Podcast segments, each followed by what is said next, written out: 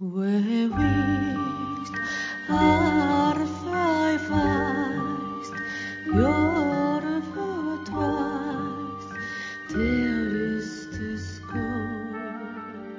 ぼ日刊階段山猫便 Are sweat 第28夜今夜ご紹介するのは黒い人影というお話です。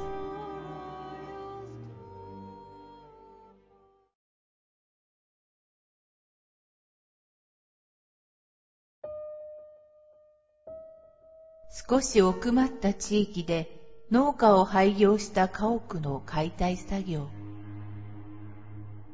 こういう現場にも解体前に汲み取りをしなければならない。雪がしんしんと降る先週のこと。道路にはまだ誰の足跡もタイヤの跡もない。脇道に入り数十分。そろそろ廃墟が見えてきた。車を降りて作業の準備を始めるが、ふと建物に目をやると、玄関の方に人の足跡が点々とある。あれ？途中では気づかなかったけど。確かに人気も生活の匂いもしない。だが足跡は確実に建物の中へ入ったように見える。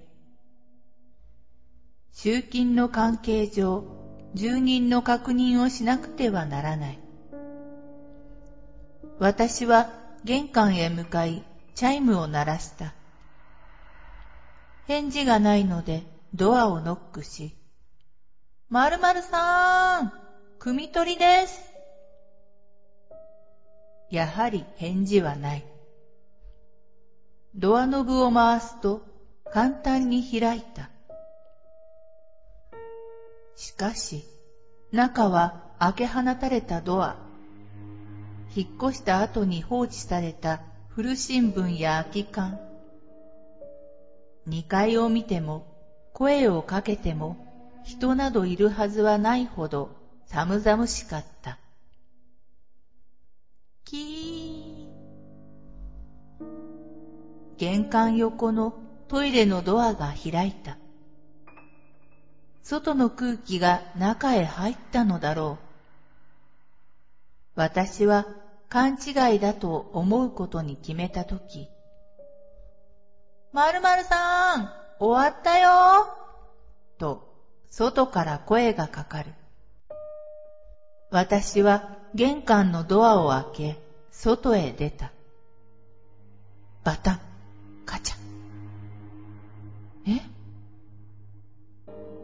なぜか鍵がかかった。ドアは開かない。すると、一人の同僚が変なことを言った。あれ？今、階段とこに人いましたよね？え？嘘。立ってましたよ？いないよ。脅かすなよ。言い合いをしていると、解体業者が来た。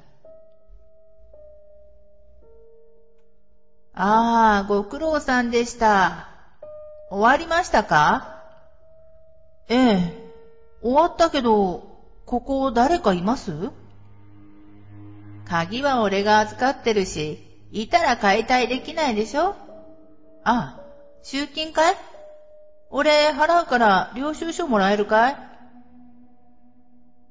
私は腑に落ちないまま業務を終わらせ車に戻った。業者が玄関の鍵を開けて中へ入っていった。その時、二階の窓越しに黒い人影を見たのです。同じ業者の人に別な現場で聞いた話ですが、あの建物の中には古い仏壇がそのまま放置してあり、重機が故障したり、怪我人が出たりと作業が進まず、まだ解体は終わっていないようです。私が見たのは、あそこにいた住人のご先祖様ではないでしょうか。なぜ私に対してドアを開けたのか。それにあの足跡。鍵をかけたのも黒い人影も家を壊されたくないがために出てきたのでしょうか。実は私は帰宅中に追突され、現在病院へ通っています。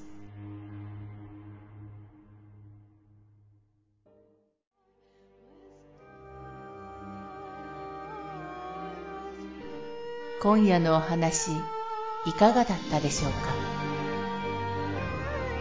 ほぼ日刊怪談山猫便では、ポッドキャストにてミニ怪談朗読をほぼ毎日深夜0時に配信してまいります。それでは皆様、おやすみなさい。良い夢を。